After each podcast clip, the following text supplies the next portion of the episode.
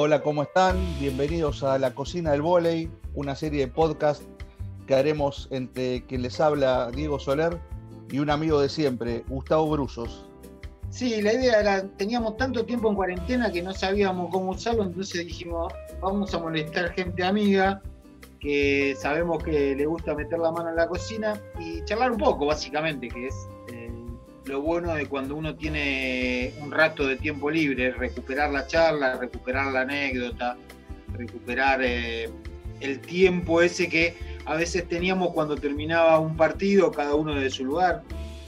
Yo como periodista, Diego desde su lugar en la parte técnica o en la parte organizativa, y algunos de los invitados que vamos a, intentar eh, charlar en estos podcasts, quizá dentro del campo de juego en esta época de cuarentena muchos están incursionando en la cata de vinos, así que si yo lo tuviera que describir a este invitado, eh, lo describiría como un...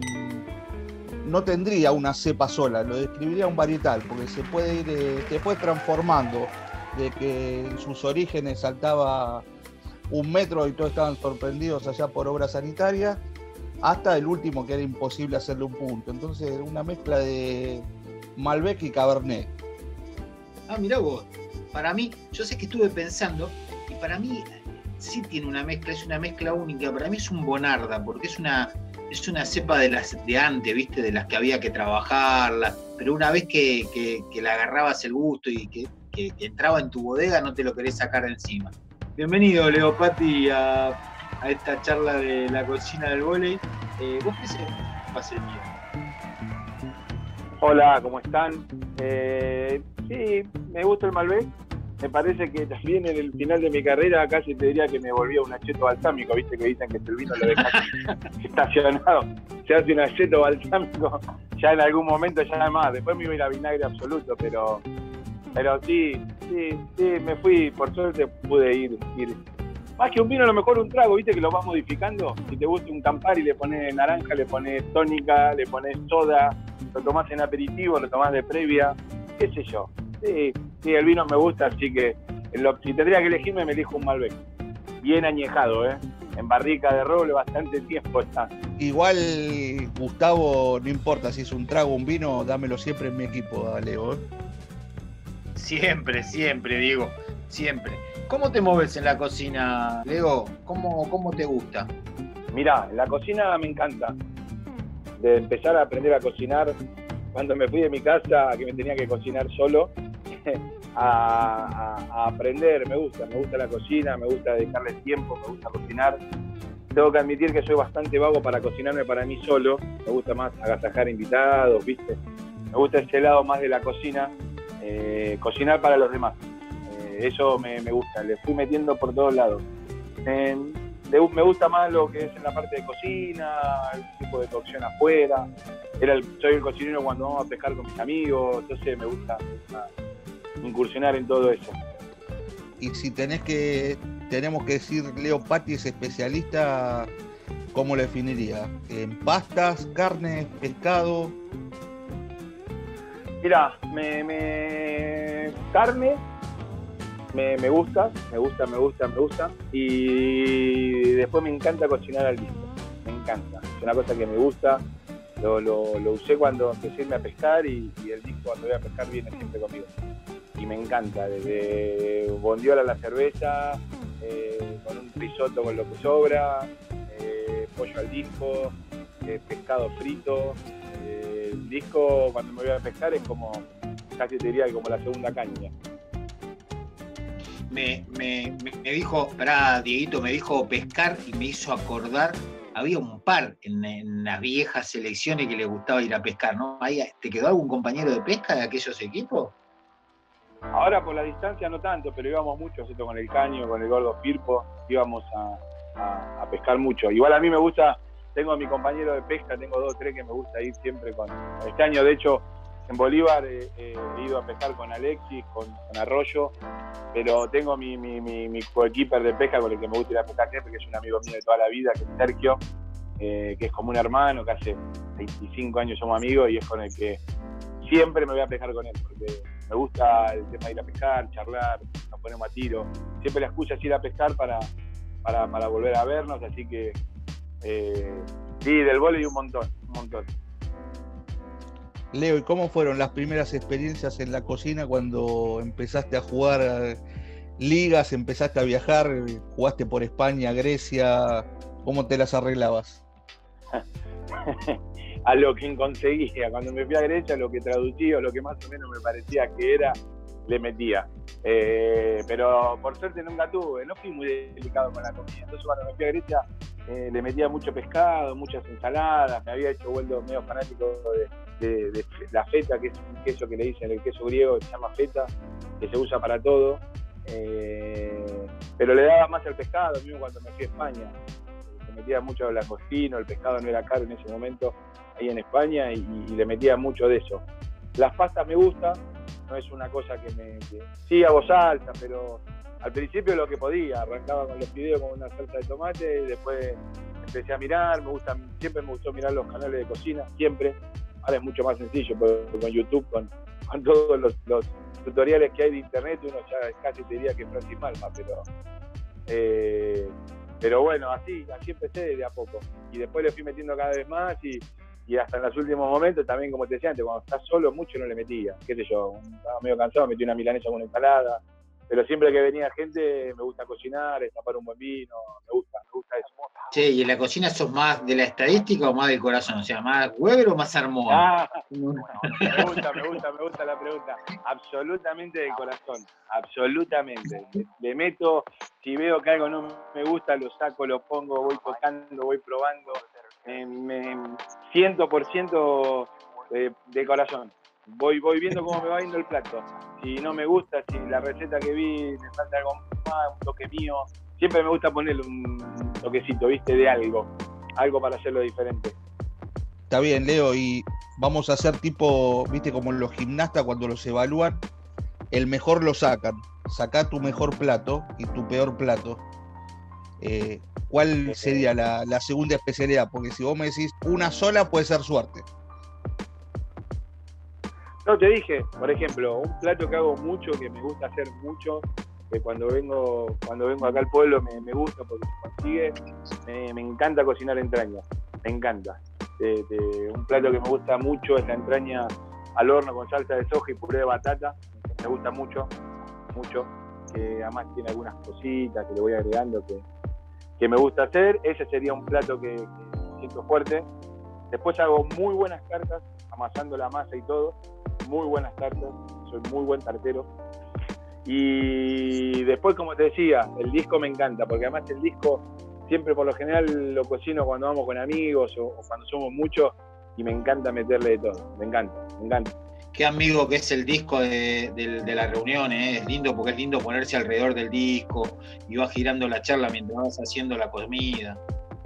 Absolutamente, ahí en Bolívar teníamos una peña que la última vez que me tocó cocinar hice bondiola al disco, eh, que la hice con cerveza negra, bueno, que a mí me gusta, con verduras, todo, y claro, y se te ponen todo alrededor, ¿viste? Mientras vas dorando, la vas cocinando, y después me gusta sacar la bondiola y con todo lo que te va, con toda esa cerveza consumida y todos los jugos que te queda, le tiro un paquete de arroz y hago un risotto con todo lo que queda de acompañamiento de la bondiola. Y sí, pero eso es lo lindo que tiene, te tomas un vinito, te viene a la luz, no va a venir te vas agregando más leña. El disco para mí es, fundamental, va a todos lados, te que ir a hacer una comida al aire libre. A ver, espera un cachito. Y me dijiste entrañita. Es una cosa que yo respeto mucho la entraña, ¿no? Soy gran consumidor. ¿Qué secreto tenés para la entraña? Porque a ver si, si le puedo. Te voy a decir a mí lo que me encanta, que es espectacular para la entraña. Yo lo que hago primero cuando me la trae el camisero, la desgraso toda. Y no es por un tema estético, no es que, ay, porque no como grasa me gusta, le saco toda la piel, la desgraso todo lo más que pueda, a mí todo lo más que pueda. Eh, una vez que la tengo, viste que por ejemplo siempre hay unas patitas son más gruesas que las otras, me gusta cortar los pedazos que vaya a ser más parejo, que por lo general siempre es la parte más gruesita. Una vez que las tengo bien desgrasadas todo, las sello en la plancha con, un poco de aceite de oliva, las sello ahí y de ahí va al horno en el horno, una vez que las tengo selladas, me gusta cortarle mucha cebolla, mucha, mucha, mucha cebolla, que lo pongo arriba, pongo la carne en la, fuente y arriba lo lleno todo de cebolla. Bueno, condimento, le pongo, pongo sal, un poquito de oliva, algunas especies, y ahí lo pongo a fuego lento. al horno. Que la misma cebolla termina haciendo como un juguito, larga todo el jugo y termina terminando de cocinar la entraña. Al final de todo, ya cuando doy vuelta las entrañas y la cebolla las pongo un poco abajo, las, las pongo arriba a la carne, para que vayan tomando todo ese gustito a las verduras. Ya al final le tiro un poco de salsa de soja que me gusta para, para no seguir salando la carne. Y de ahí al 45 minutos te queda una mantequita, más te quedan crocantes. Y la cebolla empezó a tener un dulzón que le da un acompañamiento bárbaro. Y al puré de batata, esto es un tip que a mí me lo he aprendido hace mucho y, y me resulta buenísimo. Porque yo odiaba todos los purés que tienen como mucha agua, ¿viste? Cuando vos haces un puré de papa, un puré de batata, un puré de calabaza, y lo que haga, uno pone a hervir, la, hervir la, las verduras. Entonces yo lo que aprendí es agarrarse una fuente que puedas poner en el microondas, agarrás, ¿viste la bolsa donde te ponen las verduras? La transparente, la papa, bueno, esté limpia. Entonces yo pelo la calabaza, o pelo la batata, pelo el zapallo, pelo lo que quiera hacer, lo cortás en cuadraditos más o menos de 2 centímetros por 2 centímetros, un estilo. Cerrás, lo metés dentro de la bolsa, cerrás, haces unos agujeritos a la bolsa, microondas, 20, 22 minutos.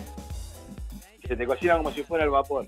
Entonces lo que te queda es que no pierden, la calabaza, que no toma agua, la batata, la papa, conserva todo el gusto que tiene, saco de ahí, lo cuelo un poquito para que saque la poquita agua que largó y te queda todo el gusto y el sabor del puré. Ese, ese es un tip. Y además de, soltero, cuando uno está solo es práctico porque pelás, lo pones en el microondas, lo pones en el microondas 20 minutos, ta, ta, ta, y quedás como si fueras el mejor cocinero con, con un tip rápido. Perfecto. Y escúchame, perdón, Diegui, ¿y, y al, el puré de batata lo haces con miel o lo pisás sin miel? No, no, no, porque cuando lo haces con el microondas te queda hiper dulce. Y si compras la. Viste que hay una batata que está la batata común y una que le dicen batata calabaza. Boñato, sí. Más amarillita. Bien, eh, lo hago directamente con eso. Un poquito de aceite, depende cómo, lo, cómo vaya. Porque a veces te queda, si no, muy paposa o un poquito de leche. Ahí lo voy, lo voy, lo voy jugueteando un poco con eso.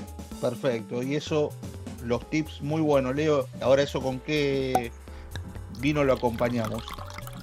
Malbec, absolutamente. Malbec, Malbec. Pero a mí ya me gusta, lo que pasa es que el vino me gusta empezar a tomarlo antes, cuando cocino, arranco con una copita. A esa altura ya no le quedó nada en la botella. Vamos a la segunda botella, digo. Ya a esa altura o lo, o lo acompañás con agua para relajar un poco o te clavas el segundo tu jugo ya. Pero sí, para mí un Malbec, a mí me gusta.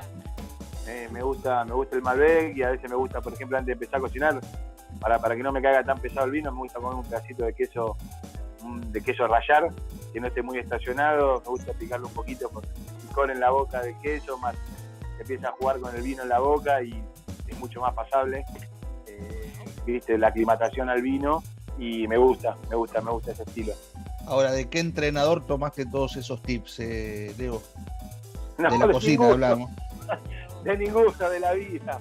No, no, no, no. No, no, no. De los entrenadores y jugadores solo vole. Lo otro me, me- me- siempre me, me ha gustado mucho curtirme o juntarme con gente que no tenga nada que ver con el vole. Siempre mis amistades o mi, mi- mi- mi grupo más íntimo o donde yo mejor la pasaba, me gustaba que sea fuera del deporte. Porque a veces es in- imposible, si no, ¿viste? Estás con lo del vole y sale el vole, nada. Vole, cuando estoy en vole, cuando me junto con mi amigo con una asado, tomo un vino, corto menos 10. Por eso te decía que mi amigo Sergio, que es un amigo de toda la vida, sabe que siga la cero de vole. Cero. Hablemos de lo que quiera, de lo que quiera, cualquier cosa, menos algún comentario, pero y eso que fue jugador de vole y él. eh, y, pero nada, nada, nada, me gusta, me gusta manejarme, manejarme en ese ambiente, viste, los, los tipos que no tienen ni idea. Yo pensaba, porque con respecto a esto, el, el primer consejo que me dio una persona cuando entré a una redacción fue hacer algo diferente cuando salís. Andate a jugar al ajedrez, andate a patear una pelota, porque si no parece que uno no desconecta, ¿no? Ahora.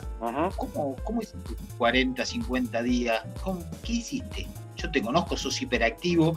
¿Qué anduviste haciendo? Mirá, la verdad que estuve haciendo de todo, estuve bastante eh, entretenido con todo esto de las charlas de, de, de, de vole, di un montón de charlas por Instagram, por, por Zoom, estuve activo con un montón de, de clubes que han tenido la, amabilidad de, de escucharme hablar de volei. Y después he hecho de todo también, también es un, un momento de, transición, un momento complicado en lo, en lo- personal, laboral, porque eh, tengo ganas de, de poder empezar a hacer mi camino propio y, con esto de la ida de Javier de, Bolívar te abre una posibilidad, eh, a lo mejor no buscada, sí tomada y procesada, de, poder empezar a, poner mi, ponerme al frente de algo, de algún equipo, empezar a dirigir. Entonces también he estado mucho tiempo ocupando cómo me gustaría, qué me gustaría, cómo me gustaría, qué clase de entrenador me gustaría ser o por dónde me gustaría ir. Eh, tuve, tuve mucho tiempo. Le he dado, le doy a jardín, a la pintura. Eh, soy bastante autodidacta en esas cosas también me gusta. ¿Viste? Eh, y la verdad que la parte de hacer algo deportivo, sí, hago veces con, mi novia acá, tenemos una bicicleta fija un poco, pero la verdad que me he tomado más para cultivar la mente o, ver un par de cosas que a veces es complicado en 41 años no haber puesto un freno nunca para ver para dónde ir. Digamos que me tomé estos días como para poner la pelota bajo el pie y ver para, para dónde, ya que esto es un cimbronazo grande que le ha dado a la humanidad, me parece que el que no entendió que esto es para acomodar un montón de cosas, tanto grupales, mundiales y personales, eh, la va a pasar más después de esto. Así que yo intenté encontrarle el norte en eso y, y ver para dónde, cómo y de qué manera quiero ir después de esto. Leo, viajaste mucho con la selección, con clubes, ¿Qué, cocina te gustó de algún país, algo en especial que dijeras que bueno, me gustaría comerlo más seguido? Mirá, cuando, cuando fui a España me encantaba, como yo encima vivía en Málaga, frente al mar, y a mí me encantaba, por ejemplo, toda la dieta, viste que le dicen la dieta del Mediterráneo, que es la mejor del mundo, me, me gustaba la facilidad que tienen para cocinar los pescados, viste que acá a veces es más complejo, los brasileros tienen mucho de eso, muchísimo, viste, de tener mucha variedad de pescado rico, que lo hacen con limón, con ella. es una cosa que en el argentino no lo, no lo tenemos y, uno en lo personal cuesta adaptarlo, viste, de decir, ¿qué, che, ¿qué comemos? Una milanesa, un poco de pollo, un poco de carne. Ir, ir a buscar el pedazo de pescado, traerlo, sazonarlo. Eh, me hubiera gustado eso. También, también las comidas estuve por Bolivia, también me ha gustado mucho, viste, lo que es la comida de olla, que son calóricas, pero a mí me encanta, viste, todo lo que es guiso, eh, me gusta, me gusta, me gusta la olla y que se, vaya haciendo todo, no importa qué animal tire. Eh, pero esas son las cocinas, el pescado es una cosa que me hubiera gustado, me gustaría poder meter más, ¿viste? Eso que los españoles te hacen como nosotros el asado, ellos te hacen una paella, un pulpo, un pescado, eh, agregarle eso, me hubiera gustado más. Yo me casi me olvido que te habías ido a jugar a Bolivia, es tremendo. Yo me acuerdo cuando lo leí, dije, este pibe, qué tremendo, ¿eh? re lindo tiene que haber sido esa experiencia.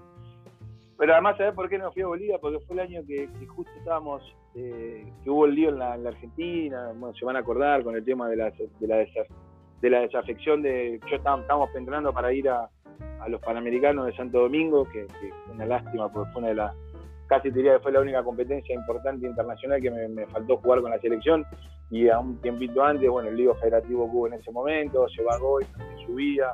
Conclusión, nos quedan suspendidos, nos suspenden en la Argentina del ámbito internacional y me acuerdo que ese invierno, eh, cuando nos suspenden, estábamos entrenando y me llama Cabo Herrera, que era el en la UNA, me dice, che, nos vamos a Bolivia y, le digo al caño también. Le digo, a en la casa de mi vieja, le digo, ¿a Bolivia?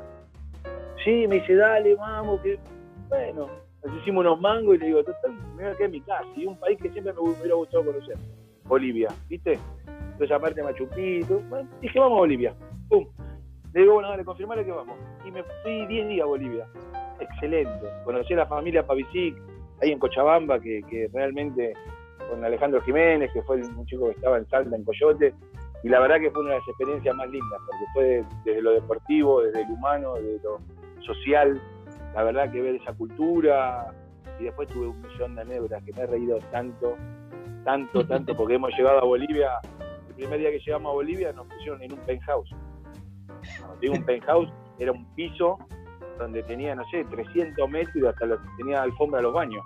Cada uno tiene una habitación con jacuzzi, una cosa de loco, ¿viste? Nos mirábamos con el caño y con caos. Y me acuerdo que nos dijeron, miren que mañana, mañana viene la modista y yo mandaba una modista para hacer el equipo, ¿viste? Para, el equipo de juego, toda medida.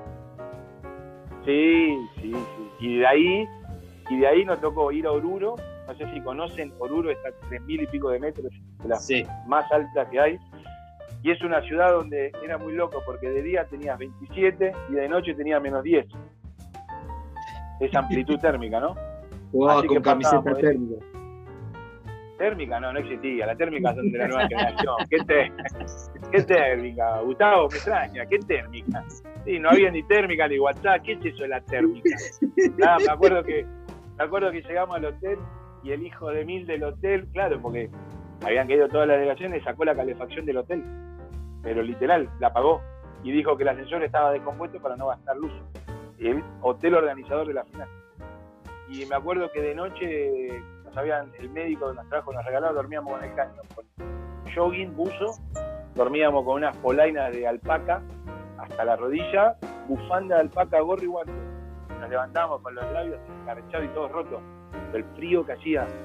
Viste, era, era, era terrible. Y yo siempre digo que fue la única vez que fui tan feliz en entrar en calor porque jugábamos a las 8 de la noche y hacía tanto frío. Y el piso era de baldosa, que no te podías sentar literal del frío que hacía.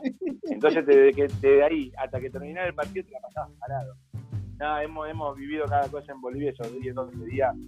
Era espectacular. Cochabamba tiene un lugar que se llama La Cancha, que son como que te diga una feria que debe tener 20 cuadras por 20 cuadras. Sí, sí, Y tenés ferias, los Claro, grandes mercados. tenés, yo ve- claro, entonces pasaba de tener eh, la última computadora, televisores, al animal colgado en la mitad, las que vendían carne, vendiendo media, ropa, comida, y así, pero era un mundo. Viste, un- no sé si alguna vez. Sí, sí, en el mercado es tan seco el clima que tienen los pedazos de animales colgados y te van cortando el pedazo de decir, dame este pedazo de carne, dame aquel. Pero además Y los la, colores la que tienen ambigüe- esos mercados. La ambigüedad, viste, de ver un, qué sé yo, un tipo que estaba tomando la sopa, no sé, o algo que venía de la artesanía y al lado tenés el último LCD, 56 mil millones de pulgadas, viste, ibas caminando y, y- y las, las calles de tierra, eh, nada, una, a mí, a mí, encontré la otra experiencia humana, algo tan divertido y, y haber conocido esta familia, que ahora este año con, con Bolivia, con Bolívar fuimos de vuelta a Bolivia a, a la- lo de los Pavicic y realmente fue una alegría inmensa. Leo, para ir terminando una de bola, y ¿cómo fue cruzar la línea, sentarte en el banco de suplente? ¿Fue difícil? ¿Y qué, le, qué no le permitirías al Leo jugador ahora que estás del otro lado? Buena pregunta. Eh, la verdad que no fue, no, no fue difícil la decisión cuando la tomé, porque fueron muchos años. Y, y la verdad que, viste, esto como que te diga, no sé, tenés que dejar de hacer algo, pero yo iba a dejar de ser jugador, pero me iba a poner a laburar en Bolívar con Javier Huevo. Digamos que el, incentivo del otro lado, para algo que yo tenía pensado en mi cabeza en algún momento, dejar de jugar y ponerme a entrenar, eh, hacer ese salto, eh, vamos a salir a jugar en la Champions League viste como decís, salgo del barrio y me llamó el Barcelona. Y no me costó tanto, sí me costó a lo mejor eh, adaptarme a todo lo que uno no cree que conlleva ser cuerpo técnico. La cantidad de horas, el tiempo, cómo tenés que estar. Es decir, yo me acuerdo que la primera semana le decía a los jugadores, aprovechenlo porque no saben lo difícil que es ser entrenador. Ustedes vienen con el bolsito y yo ya estoy acá una hora y media antes, viendo que esté la pelota, que esté la cancha, que esté el agua, todos, no yo, todo el cuerpo técnico viendo qué vamos a hacer, qué se va a entrenar, y cuando se van con el bolsito, nosotros atrás, cómo fue el entrenamiento, qué hicimos, qué hacemos para mañana, una cantidad de horas y un desgaste que- que- que cuando sos jugador no lo haces, porque como cuerpo técnico tenés que estar pensando absolutamente siempre en 14 personas. No podés pensar como jugador si yo pienso en mí, en mis compañeros, y, y si no tengo ganas de fumármelo, ese día me voy a mi casa. Acá no podés. Y, y qué no le permitió Pati jugador le permitiría que haga todo lo que hizo, porque sé que lo hacía con buena intención, siempre con una idea de ir para adelante en pos del equipo y del grupo. La verdad que no, no sé si le hubiera coartado algo a, Leo Patti, porque creo que es de lo que más me llevo como jugador. Creo que a veces cosa buena, mal, todos, pero siempre fui honesto a mis sentimientos y a mi forma de ser. Y creo que cuando me he equivocado, la gente ha entendido que no, ha sido con mala intención, sino por lo mejor uno puede estar equivocado en el pensamiento, pero siempre lo dice desde la buena leche. Leito, la verdad es, es un lujo, fue un lujo para mí alguna vez haber podido comentar algo de lo que hiciste dentro de una cancha, habernos divertido. Este, sos el tipo con, mejor onda para hacer un gaste que yo he conocido este, adentro de una cancha de y- y la verdad, eh, dan ganas de, verte arrancar ahí del otro lado de la línea, como dice, como dice Diego. Eh, gracias por habernos dado una mano en este arranque donde no teníamos muy claro, más que, que no teníamos tiempo, ganas de hacer cosas y, charlar con la gente con la que muchas veces también charlamos, a veces que, que el que es del palo de este deporte sabe que se da mucho después de los partidos, después de los torneos, por la cosa, esa charla de la mesa larga. El, el volei, una vez lo escuché decir al, al, ruso Getzelevich, eh, no tiene historia escrita, pero tiene un montón de historia oral que se va transmitiendo de, ese entrenador a ese jugador, al periodista que tiene ganas de escuchar. Y, bueno, pues, esto es, es, un poco más de esa, de esa historia oral que queremos, queremos ir compartiendo con gente que a lo mejor está por cerca de la huella o en la misma huella. Así que de mi parte eso, gracias. No, gracias a ustedes. Está bueno porque es algo que lamentablemente se está se está perdiendo un poco hoy lo que nosotros, o yo fui criado con esa ideología de la charla de café o, el post o el post mesa, post cena, que siempre está bueno escuchar. Pero bueno, mientras siempre hagamos, hayan algunos locos que, nos animemos o tengan la iniciativa de, traer estos temas, nunca muere. Yo digo que la única manera las cosas mueren son cuando se olvidan. Y mientras haya alguno que refute o intente que los chicos de hoy aprendan esto, cuánto se aprende escuchando de alguien más grande o más chico o escuchando de cualquier persona, es importantísimo. Bienvenido voy a estar para lo que necesiten. Gustavo, ya nos vamos despidiendo de este primer podcast. Eh, la verdad, muy buena la charla y teníamos una idea de terminar todos los podcasts con eh, tres cosas que no pueden faltar en la cocina del invitado. Así que nos vamos a retirar con tres cosas que no pueden faltar en la cocina de Leo Patti. Y nos vemos la próxima, Gustavo. Claro que sí. Tres cosas que no pueden faltar en la cocina de Leo Patti. Verduras, seguro. Seguro, seguro, es fundamental. No puede faltar carne. Eh, no puede faltar vino. Y te voy a agregar una más no puede faltar nunca un buen amigo con quien poder charlar o comer algo más. Nos vemos la próxima, amigos. Abrazo grande.